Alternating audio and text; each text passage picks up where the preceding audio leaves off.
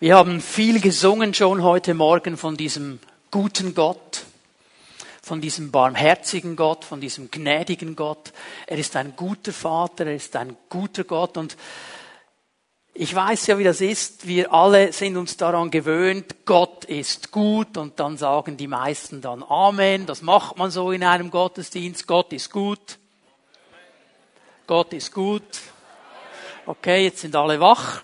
Und manchmal sagen wir einfach Amen und äh, sehen dann die Situationen unseres Lebens und denken, ja, aber in dieser Situation ist er da auch gut oder hat er da irgendwo die Übersicht verloren. Ich möchte dich ermutigen heute Morgen, dass du aussprechen kannst, Gott ist gut, auch über deiner Situation. Er hat keinen von uns vergessen. Er ist mit keiner Situation überfordert und er weiß ganz genau, was es braucht. Und weil er gut ist, wird er auch nicht zu spät kommen. Und weil er gnädig und barmherzig ist, wird er uns immer wieder begegnen. Und das hat auch sehr viel zu tun mit diesem Thema heute Morgen, die befreiende Kraft der Vergebung. Da wollen wir noch ein bisschen mehr darüber nachdenken. Und es ist mir wirklich wichtig, dass wir verstehen, dass diese Vergebung Gottes eben eine befreiende Kraft hat in unsere Leben. Wenn wir wirklich verstehen, dass er vergeben hat, dass unsere Sünden vergeben sind, dass er unsere Vergangenheit hinter sich gelassen und wir sie hinter uns lassen können, dass er vergeben hat, dass es keine Verdammnis mehr gibt, dann werden wir befreit für ein Leben in seiner Gegenwart. Dann sind wir nicht immer gebunden von irgendwelchen Dingen, die geschehen sind in unserem Leben, sondern dann leben wir eben in dieser Gegenwart Gottes und in seiner Nähe, in einer Beziehung mit ihm und wir leben das als freie Menschen. Wir haben hineingeschaut in dieses Gleichnis des verlorenen Sohnes oder das Gleichnis der Liebe Gottes, wie immer du das nennen willst, das kannst du schon mal aufschlagen, Lukas 15, wir werden einen Vers lesen da noch einmal heute Morgen. Und dieses Gleichnis fasst es ja wunderbar zusammen, um was es eigentlich geht in dieser ganzen Frage der Vergebung.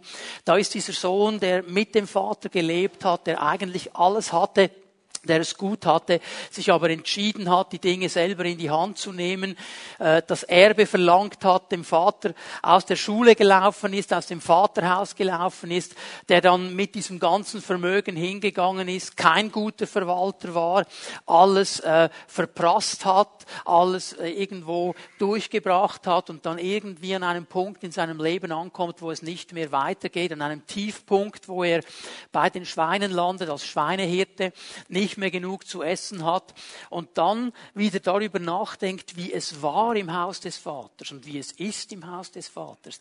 Dass da nämlich die Sklaven sind, die Tagelöhner, die nicht mal zur Familie gehören und die es besser haben, als er es im Moment hat. Und da entscheidet er sich, ich gehe zurück zu diesem Vater. Ich gehe hin und ich entschuldige mich und ich tue Buße und ich spreche auch klar aus, was richtig wäre, dass ich nämlich keinen Anspruch mehr darauf hätte, sein Sohn zu sein, dass er mich doch zum Sklaven machen soll. Dann geht es mir nämlich besser, als es mir jetzt geht. Und er kommt an und sehen wir diese Liebe des Vaters, wie er gewartet hat auf ihn, wie er von weitem seinen Sohn sieht, auf ihn zurennt, ihn in die Arme nimmt, ihn umgibt, liebt und ihn in seiner Barmherzigkeit, in seiner Güte, in seiner Gnade festhält und der Sohn dann anfängt, dieses Bekenntnis auszusprechen und bevor er sagen kann, ich bin nicht mehr wert, dein Sohn zu sein, unterbricht ihn der Vater. Und hier setzen wir ein mit Vers 22, den wir auch heute Morgen miteinander anschauen. Und er unterbricht ihn und sagt, Moment, Moment, ihr Diener, hört mir gut zu, bringt mir drei Dinge holt das beste Gewand und zieht es ihm an, holt meinen Ring, tut ihn an seinem Finger und holt Schuhe für seine Füße. Diese drei Elemente, die hier genannt sind, alle drei Elemente sind ein Bild für die Sohnschaft, für die Kindschaft, sind Zugehörigkeit zur Familie. Und mit diesen drei Bildern zeigt der Vater an, ich will diese Beziehung wieder völlig herstellen. Ich nehme dich wieder auf in meine Familie. Egal was du getan hast, egal was gelaufen ist, ich bin bereit zu vergeben. Und nicht nur zu vergeben in dem Sinne, dass ich sage, okay, ist jetzt schon gut, lassen wir halt mal, sondern in dem Sinne, dass ich dich völlig wieder aufnehme und völlig wieder herstelle. Denn das Gewand, das beste Gewand, das er bekommen hat, ist ein Bild auf die Stellung, auf die Bedeutung. Du bist wieder Sohn und ich werde nicht mehr über die Vergangenheit sprechen und ich werde keine Vorwürfe machen. Ohne Wenn und Aber bist du wieder aufgenommen.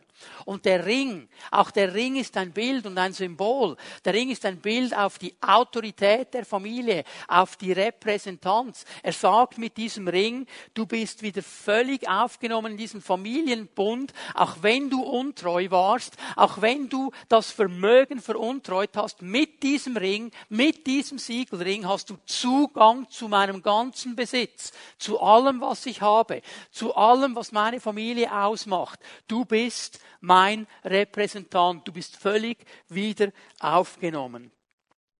Wir sind wieder Teil dieser Familie. Vergebung ist nicht einfach nur der Moment, wo meine Sünde vergeben ist, sondern ich werde völlig wieder aufgenommen. Ich gehöre wieder zu dieser Familie. Ich bin ein Teil dieser Familie, als wäre nie etwas Schlechtes geschehen. Es bedeutet die Identität. Ich bin einer von denen weiß nicht, wie das bei euch war. Ich bin in einem kleinen Dorf aufgewachsen und da gab es so gewisse Familien, das waren so die Clans, die hatten das Sagen in dem Dorf, die äh, waren dann Gemeindepräsident und so weiter. Und wenn dann einer äh, aus dieser Familie kam, nicht, die hatten dann verschiedene Söhne und Töchter und in der Schule haben wir dann immer den Eindruck gehabt, ja, die Töchter und die Söhne des Gemeindepräsidenten, die haben es besser als wir. Es ist halt einer von denen. Du bist wieder einer von denen. Völlig vergeben, völlig aufgenommen. Du gehörst zur Familie. Er hat dir das Gewand gegeben und er gibt dir diesen Ring. Es ist Stellung der Autorität, die Ehre, die Familie zu repräsentieren. Du darfst repräsentieren. Alles, was die Familie ausmacht. Alles, was die Familie hat, du darfst es nach außen bringen und vertreten. Alle Werte der Familie. Da gibt es nicht mehr das schwarze Schaf. Man sagt ja so landläufig nicht, in jeder Familie hat es ein schwarzes Schaf. In der Familie Gottes nicht. Gibt es keine schwarzen Schafe.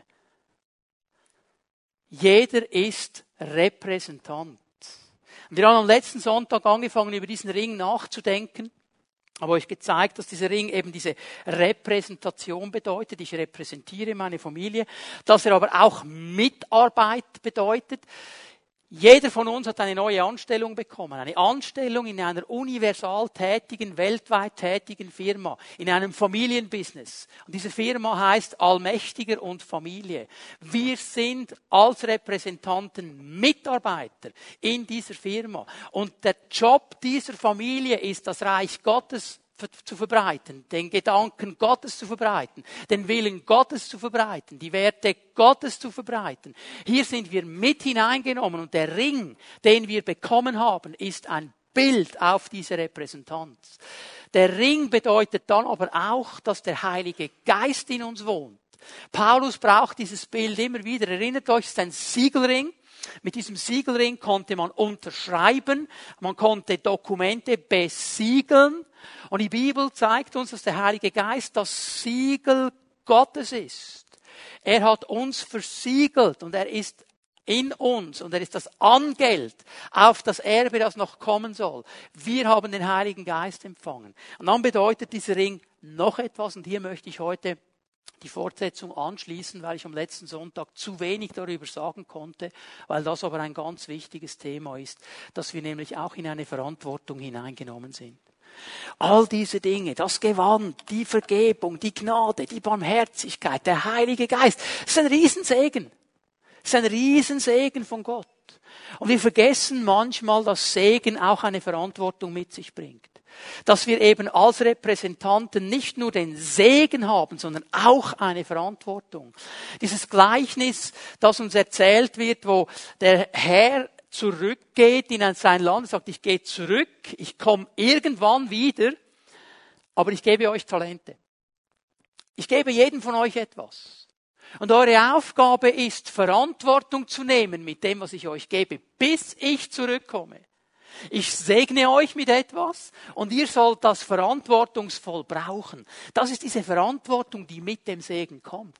Wenn wir dieses Gewand bekommen haben, wenn wir diesen Ring bekommen haben, haben wir auch eine Verantwortung. Verantwortung nämlich Repräsentanten des Familiengeschäftes zu sein. Repräsentanten der Familie zu sein. Und darüber möchte ich heute Morgen ein bisschen sprechen und uns von Gott her diese Herausforderung ein bisschen aufzeigen. Das Erste, was ich klar machen möchte, das ein bisschen erklären möchte, ist, dass der Repräsentant eine Verantwortung hat. Er hat eine Verantwortung. Der Sohn, ich sage das immer und immer wieder, er wurde ohne Wenn und Aber wieder aufgenommen in diese Familie.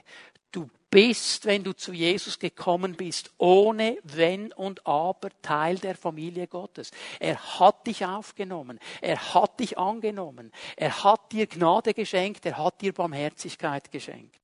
Diese Zugehörigkeit ist ein Segen und eine Verantwortung. Mir ist aufgefallen, dass dieses Gewand und der Ring, den wir bekommen haben, eigentlich dem Vater gehören. Es ist sein Gewand. Es ist sein Ring. Wir dürfen ihn tragen. Aber eigentlich gehört es ihm. Und das ist eben diese Verantwortung. Wie gehen wir mit diesen Dingen um, die er uns gegeben hat? Wie leben wir mit ihnen? Diese Stellung und diese Autorität sind ein Geschenk der Gnade und eine Verantwortung. Und im Neuen Testament, vor allem aus dem Mund Jesu, hören wir immer wieder eine Sache, eine Aussage. Und diese Aussage beschreiben eigentlich diese Repräsentanz. Das sind bekannte Worte. Ich gehe davon aus, dass viele, die die Bibel regelmäßig lesen, das schon ein paar Mal gehört haben und gelesen haben. In meinem Namen. In meinem Namen. Und wenn Jesus sagt, in meinem Namen sollt ihr, in meinem Namen könnt ihr, dann spricht er immer von Repräsentanz. Dann sollen wir etwas tun. Wir sollen etwas repräsentieren, was ihn ausmacht. In seinem Namen. Der Name zur biblischen Zeit war nicht einfach nur ein Name, wie wir es heute kennen. Der Name hat die ganze Person ausgemacht, seinen ganzen Charakter, sein ganzes Wesen. Es ging immer um die ganze Person. Also, was Jesus hier sagt, ist nicht, dass wir einfach aufstehen und in einer Situation tausendmal den Namen Jesu wiederholen. Und dann sagen Jesus, Jesus, Jesus, Jesus, Jesus. Das hat er so nicht gemeint. Natürlich hat der Name Jesu Kraft.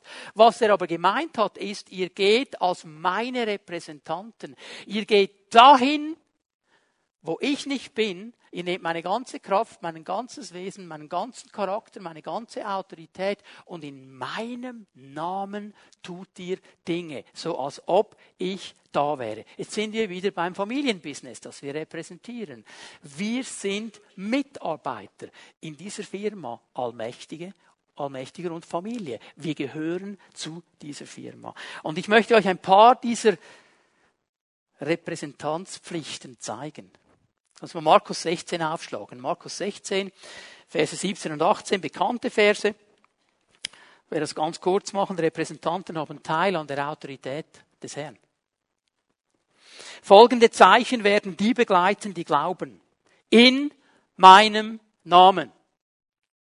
In meinem Namen. Alles, was jetzt kommt, tun wir als Repräsentanten Jesu. In meinem Namen werden sie Dämonen austreiben. Sie werden in neuen Sprachen sprechen. Wenn sie Schlangen anfassen, ein tödliches Gift trinken, wird ihnen das nicht schaden. Kranke, denen sie die Hände auflegen, werden gesund werden.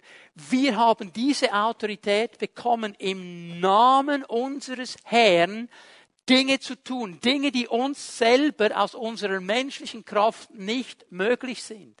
Aber er hat uns als seine Repräsentanten in dem Moment, wo er uns den Ring angesteckt hat, auch diese Autorität gegeben, Hände aufzulegen. Erinnert euch nochmal daran, es war ein Ring, der an den Finger gesteckt worden ist.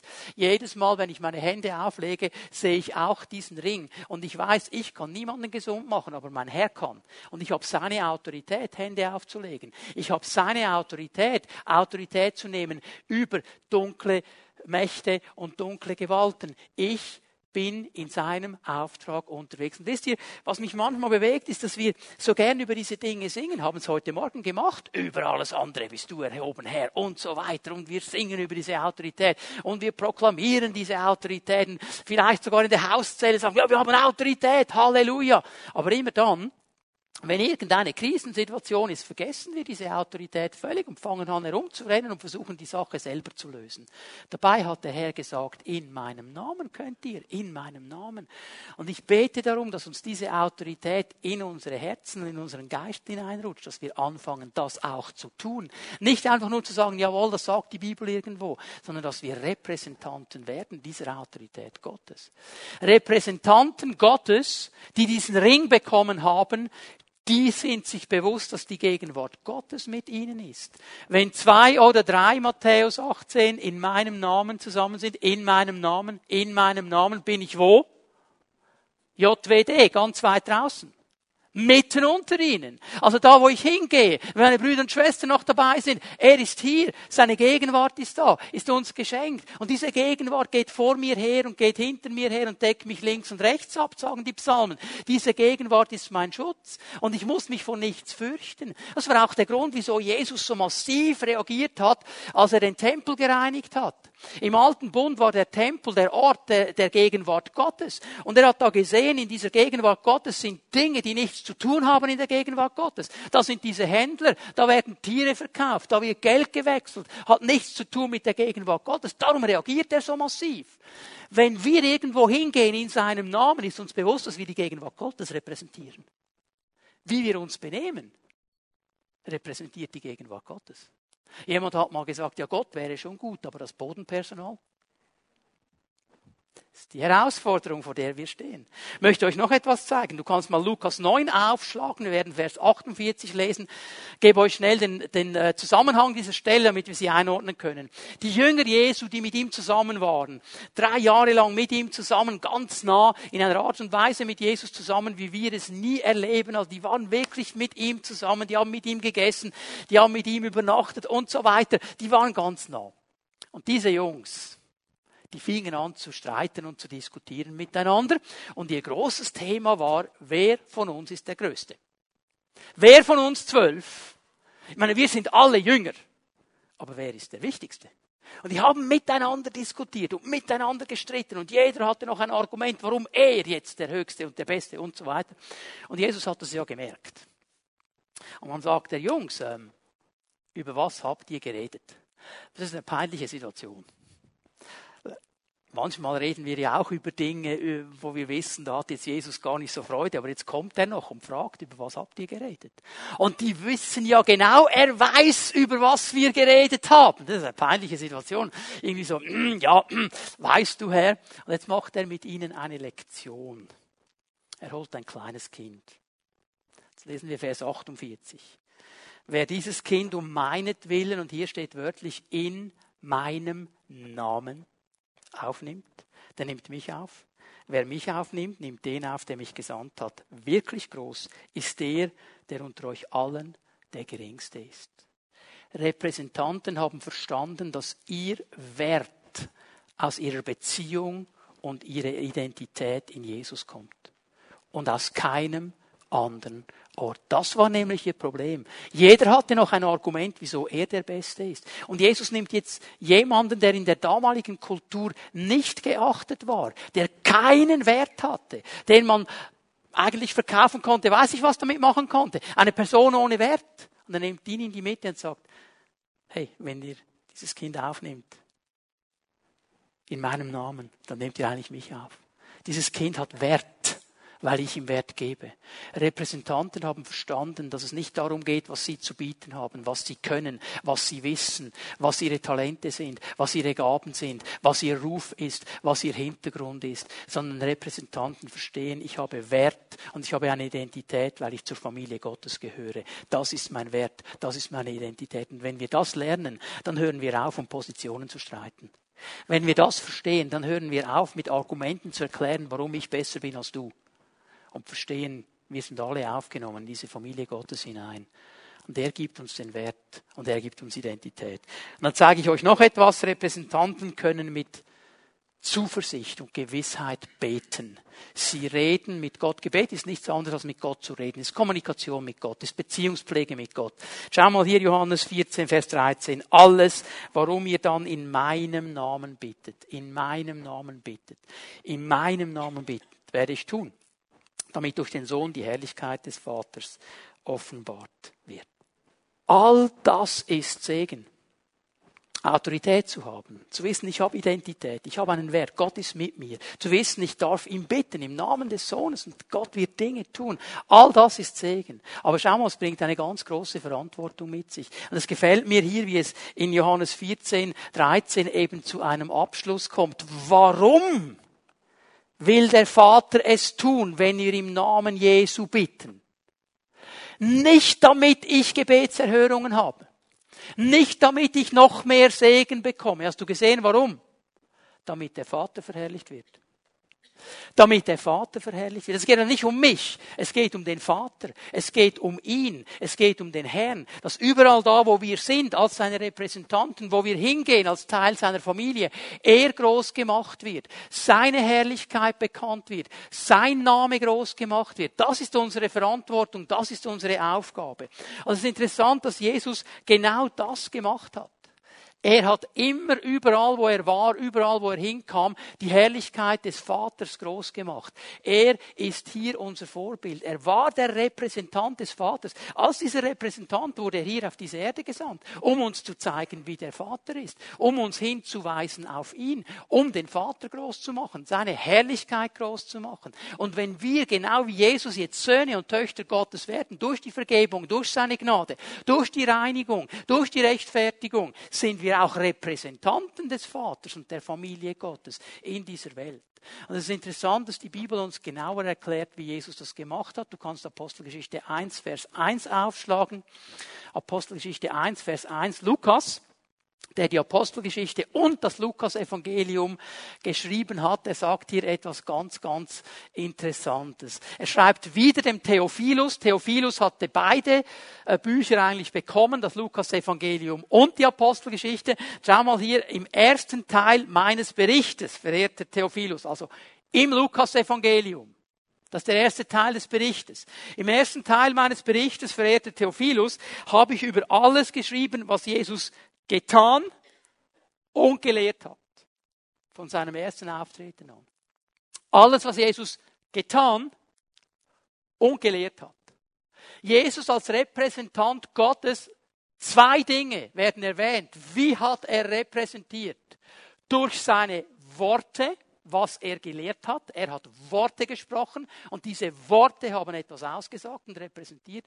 Und er hat Dinge getan. Er hat Werke getan. Und auch diese Werke repräsentieren etwas. Wenn wir lernen wollen, Verantwortung zu nehmen als Repräsentanten, dann geht es um diese beiden Bereiche und die werden wir miteinander anschauen. Ich habe sie umgedreht, werden zuerst über das schwierigere Thema sprechen, Verantwortung in unseren Worten. Als Repräsentanten haben wir eine Verantwortung für unsere Worte. Und Gottes Wort zeigt uns, ich muss das kurz machen hier, es gäbe so viel dazu zu sagen, Gottes Wort zeigt uns immer wieder und eindrücklich, wie wichtig unsere Worte sind. Was für eine Auswirkung unsere Worte haben. Ich meine, jeder von uns braucht viele Worte. Habt ihr auch schon das gehört, dass Frauen mehr Worte brauchen als Männer? Eine Studie, die sagt, ja, also, die Männer, die brauchen etwa 7000 Worte pro Tag und die Frauen etwa 16.000. Das war eine Studie. Wisst ihr was? Es gibt jetzt aber eine neue. Die nämlich sagt, das stimmt gar nicht. beide reden etwa gleich viel. Also wir reden alle ganz viel, das will ich mal damit sagen. Ich will nicht darüber streiten, ob meine Frau mehr als ich oder du mehr als sie und so weiter. Wir reden alle viel. Und weil wir so eine Inflation der Worte haben, merken wir manchmal gar nicht mehr, was wir rauslassen, den lieben langen Tag. Haben wir so gedacht, wenn wir uns alle mal so ein, ein Kassettengerät umhängen würden, heute wäre es wahrscheinlich ein äh, digitales Gerät, um aufzunehmen, weiß ich was, und mal aufnehmen würden, was wir den ganzen Tag so sagen und es uns am Abend anhören, wären wir vielleicht schockiert über was da alles rauskommt. Aber wir repräsentieren mit unseren Worten. Und die Bibel macht hier einen ganz, ganz wichtigen Punkt. Sie sagt nämlich, dass jedes Wort Kraft hat und jedes Wort Auswirkung hat. Dass wir mit den Worten niederreißen können oder aufbauen können. Dass wir mit unseren Worten ermutigen können oder entmutigen können. Dass wir mit unseren Worten Hoffnung freisetzen können oder Hoffnung rauben können. Unsere Worte sind ganz wichtig. Wie können wir lernen, unseren Vater mit unseren Worten zu repräsentieren? Wie können wir lernen, unsere Familie mit unseren Worten zu repräsentieren? Das ist eigentlich eine ganz einfache Sache. Worte zeigen unseren Glauben. Worte zeigen unseren Glauben. Geh mal zurück zu unserem Vater. Erstes Buch Mose, erstes Kapitel steht, wie Gott alles geschaffen hat. Wie hat er es gemacht? Und Gott sprach. Er sprach. Er hat ein Wort geredet. Er hat Worte gebraucht, um zu erschaffen. Er hat gesagt, es werde Licht. Und ich sage dir eines mit hundertprozentiger Sicherheit. Er hat geglaubt in seinem Herzen, dass genau das geschieht, was er jetzt sagt. Und es ist geschehen. Gott hat seinen Glauben in Worte gepackt. Was hat Jesus getan? Als dieser Mann zu ihm kam, mit diesem verdorrten Arm, und ihn um Heilung gebeten hat. Jesus hat nicht gesagt, jetzt muss ich ähm, 40 Tage fasten. Was hat Jesus gemacht? Streck dich aus, hat er zu diesem Arm gesagt. Und der Arm war geheilt. Als Jesus in diesem Boot drin war mit seinen Jüngern, See Genezareth, plötzlich kommen diese Fallwinde, die es so gerne gibt an diesem See Genezareth, mitten im Sturm. Die Jünger bekommen Panik, sie rufen Jesus. Was macht Jesus? Er steht auf und spricht zum Sturm. Er spricht Worte. Schweig still. Als diese Frau in der Synagoge zu ihm kommt, gebeugt seit 38 Jahren. Er sagt, richte dich auf, Frau, du bist eine Tochter Abrahams, du sollst geheilt sein. Jesus hat mit seinen Worten seinen Glauben kommuniziert und seine Worte haben immer etwas ausgewirkt. Er hat Worte des Glaubens gesprochen und es ist etwas geschehen. Durch seine Worte hat Jesus Autorität genommen über Krankheit, über die Macht des Feindes, sogar über die Natur. Und wir sind genauso aufgefordert. Wenn Jesus nämlich sagt, du kannst die Stelle aufschreiben, Markus 11, Vers 22, wenn Jesus seinen Jüngern sagt, habt den Glauben Gottes. Habt den Glauben Gottes. Das steht da wörtlich im griechischen Text. Habt den Glauben Gottes. Also den Glauben, den Gott hat. Von was spricht er? Der Zusammenhang ist interessant. Jesus sieht den Feigenbaum. Der Feigenbaum hat aber keine Früchte, obwohl er Blätter hatte. Zur damaligen Zeit, wenn er Blätter hatte, sollte er auch Früchte haben. Er war offensichtlich eine Mogelpackung, er hatte keine Früchte. Und Jesus steht hin und er verflucht diesen Baum und sagt, verdorre Baum, von dir soll niemand mehr Feigen essen. Okay, die Jünger haben das registriert. Am nächsten Tag kommen sie vorbei. Und was ist mit dem Baum passiert? Was ist passiert? Er ist verdorrt. Und die Jünger sind ganz erstaunt. Ja, boah, Jesus, das hat ja funktioniert. Ganz erstaunt. Und Jesus sagt ihnen, habt den Glauben Gottes. Mit anderen Worten, macht es genauso. Sprecht Worte des Glaubens. Denn diese Worte haben eine Kraft. Und Jesus fordert uns dazu auf, diese Worte zu sprechen. 2. Korinther 4, Vers 13. Schau mal, was hier steht. Weil wir aber denselben Geist des Glaubens besitzen.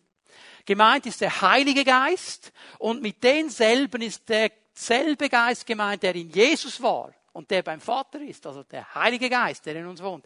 Weil wir aber denselben Geist des Glaubens besitzen, nach dem Wort der Schrift, ich habe geglaubt, darum habe ich geschwiegen. Ich habe geglaubt, darum habe ich geredet. Der Heilige Geist, der Geist des Glaubens, ist ein Geist, der uns immer wieder zum Reden ermutigt. Wir sollen Worte des Glaubens reden. Und Paulus sagt, so glauben auch wir. Und deshalb reden wir auch weil er wusste, ich kann diese Worte aussprechen und ich kann mit diesen Worten etwas repräsentieren, was meinen Vater ausmacht und was sein Reich ausmacht und was seinen Willen ausmacht und was seine Werte ausmacht und dann wird etwas geschehen. Der Heilige Geist ist ein Geist des Glaubens, ein Geist, der spricht. Und die Frage, die ich uns stellen möchte heute Morgen, ist ganz einfach die, was reden wir? Reden wir Worte des Glaubens? Reden wir Worte, die aufbauen? Oder reden wir Worte, die niederreißen? Ermutigen wir mit unseren Worten oder entmutigen wir? Wie reden wir? Sprüche 12, Vers 18. Manche Schwätzer verletzen wie ein Schwert mit ihren Worten. Worte können absolut verletzend sein. Absolut verletzend. Sie können Wunden in unseren Seelen bringen. Sie können verletzen. Die Zunge der Weisen aber bringt Heilung. Die Zunge der Weisen bringt Heilung. Genauso wie Worte verletzen können, können Worte aber auch heilen. Sie können aufbauen. Welche Worte sprechen wir? Was haben wir das Gefühl, hat Jesus gesagt? Worte, die verletzen oder Worte, die heilen? Ich glaube, die Antwort ist uns klar. Sprüche 18, Vers 21.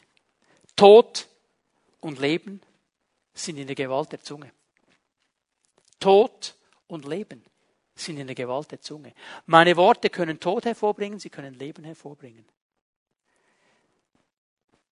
Wer sie liebevoll gebraucht, die Zunge, wer liebevolle, gute Worte spricht, nährt sich von ihrer Frucht. Das heißt, da geschieht etwas. Was ich ausspreche, hat immer eine Auswirkung.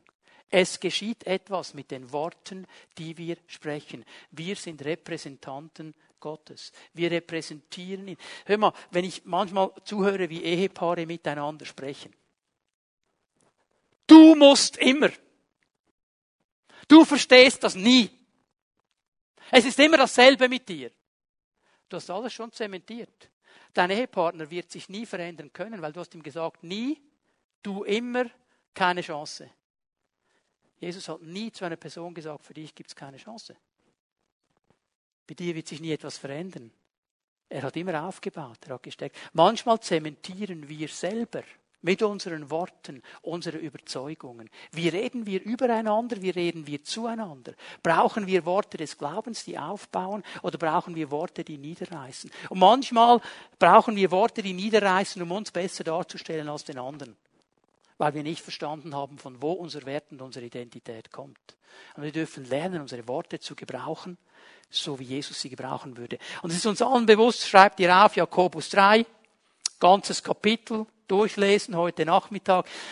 Bibelkenner unter uns wissen, Jakobus 3 ist das große Kapitel der Zunge. Und Jakobus 3 sagt eigentlich Folgendes, wenn jemand seine Worte kontrollieren kann, wenn er seine Zunge im Zaum halten kann, ist er ein vollkommener Mensch. Dann hat er alles im Griff. Nur ist es ja so extrem schwer.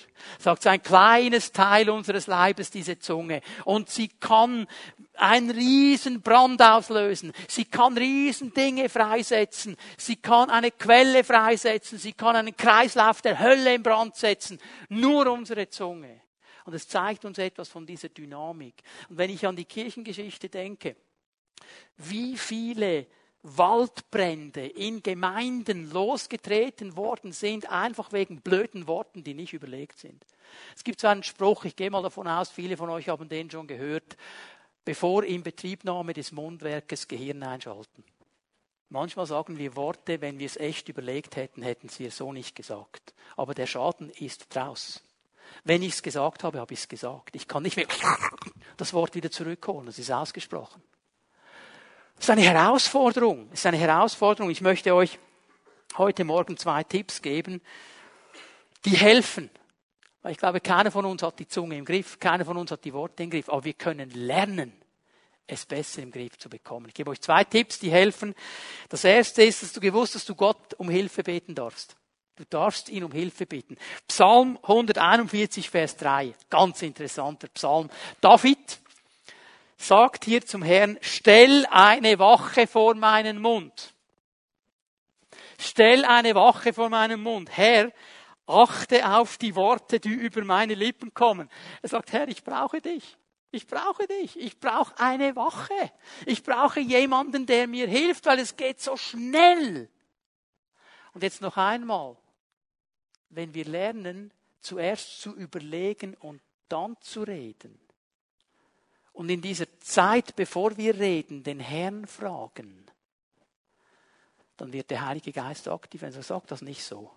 Manchmal bin ich in einer Sitzung und ich möchte etwas sagen und ich weiß auch, was ich sagen möchte und ich merke, wenn ich das jetzt aber so sage, kommt's nicht gut. Herr, wie soll ich sagen? Hilf mir. Hilf mir, wie ich sagen soll. Ich brauche eine Wache vor meinem Mund. Es gibt immer diese Spannung in der Gemeinde Jesu zwischen Wahrheit und Liebe. Ich kann so viel Wahrheit aussprechen, die so lieblos ist, dass ich alle kaputt mache um mich herum. Aber es ist ja immer wahr. Stimmt ja alles. Und ich kann so lieb sein und nur noch lieb sein, dass jede Wahrheit erstickt wird. Es ist interessant, dass Paulus sagt, sprecht die Wahrheit in Liebe der bringt das zusammen. Und da brauche ich diese Wache vor meinem Mund, weil vielleicht ist das, was ich sagen will, absolut wahr. Wenn ich das dem Frankie jetzt aber so um die Ohren knalle, dann verletze ich ihn zutiefst. Ich will ihn aber nicht verletzen, ich will ihn gewinnen. Ich will ihn aufbauen, ich will ihm trotzdem die Wahrheit sagen. Herr, hilf mir, die Wahrheit in Liebe zu sagen. Ich darf den Herrn bitten, Lass das zu unserem Gebet werden. Herr, hilf mir, stell mir eine Wache vor meinem Mund. Und das zweite ist eine ganz einfache Sache. Füll dein Herz mit dem Wort Gottes. Füll dein Herz mit dem Wort Gottes. Ich möchte uns vergleichen mit einem Schwamm. Also ich habe nicht gesagt, du seist schwammig oder ein Schwamm. Ich möchte uns nur vergleichen damit, okay? Wenn du einen Schwamm nimmst und ihn in Wasser tauchst und er sich aufsaugt mit Wasser, und du drückst den Schwamm, dann kommt kein Brunello di Montalcino raus. Dann kommt Wasser raus. Okay, es kommt das raus, mit was er sich vollgesogen hat. Wenn du ihn in Orangensaft reinlegst und dann drückst, kommt Orangensaft, kein Apfelsaft. Weil er war ihm, mit was er gefüllt ist, das wird er wiedergeben. Was kommt raus, wenn du und ich gedrückt werden? Mit was haben wir uns vollgesogen? Mit was haben wir unsere Herzen gefüllt? Jesus sagt in Matthäus 12, Vers 34, spricht zu den Pharisäern, ihr Schlangenbrut, wie sollt ihr auch Gutes reden können, wo ihr doch böse seid? Denn wie der Mensch in seinem Herzen denkt, so redet er. Im Griechischen heißt es, aus dem Überfluss des Herzens redet der Mund. Also das, was drin ist in deinem Herzen, mit das, was es gefüllt ist, das wird rauskommen aus deinen Worten. Das werden Menschen merken. Und wenn du genug lange zuhörst, merkst du, was einen Menschen wirklich bewegt, weil es wird immer rausfließen. Was ist hier drin? Was ist hier drin? Mit was habe ich es gefüllt?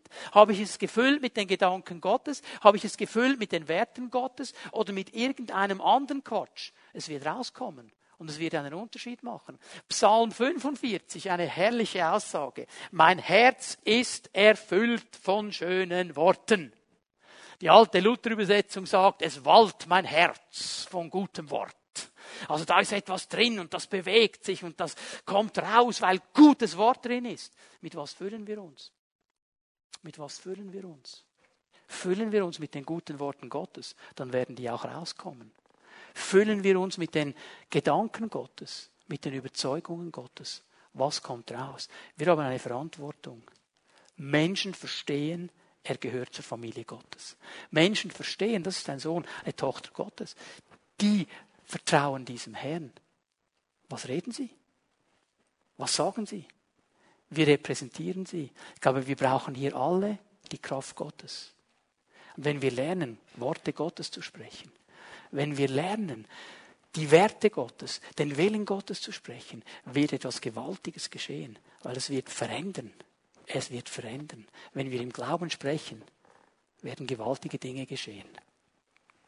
Aber Jesus hat ja nicht nur geredet. Er hat das, was er gesagt hat, mit Taten unterstrichen. Wir haben auch eine Verantwortung in unseren Taten.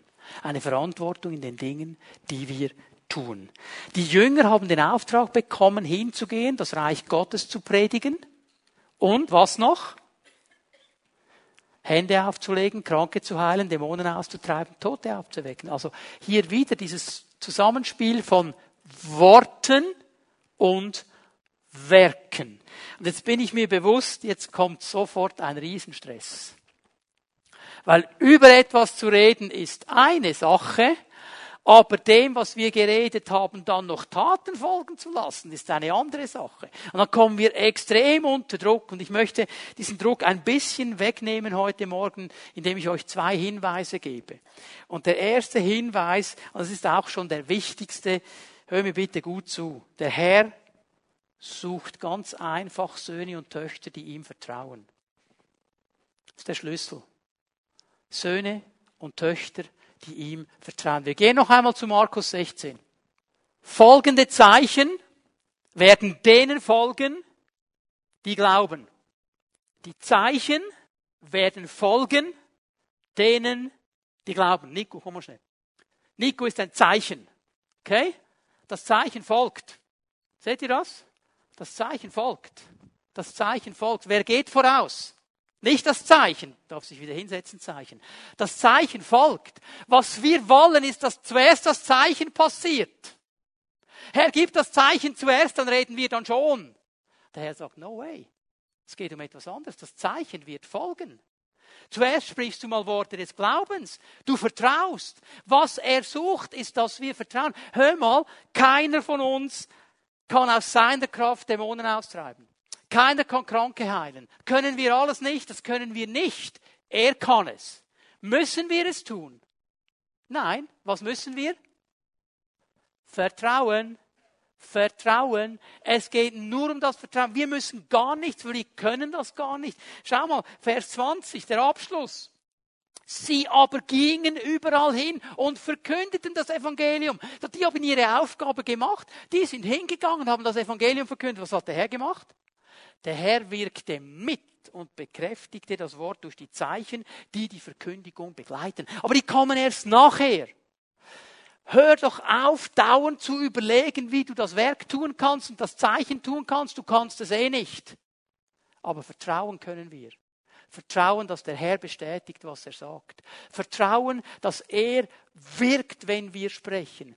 Es geht darum, dass wir ihm vertrauen. Das ist der wichtige Schlüssel, dass wir verstehen, in unseren Herzen verstehen, der Herr ist ein allmächtiger Gott. Und er kann heilen. Und er kann befreien. Und er kann reinigen.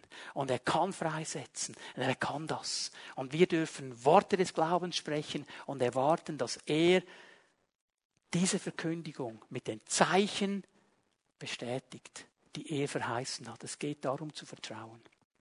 Es geht darum zu vertrauen. Das Zweite, was ich dir zeigen möchte, wenn du einen Schritt auf Gott zugehst, geht er einen Schritt auf dich zu.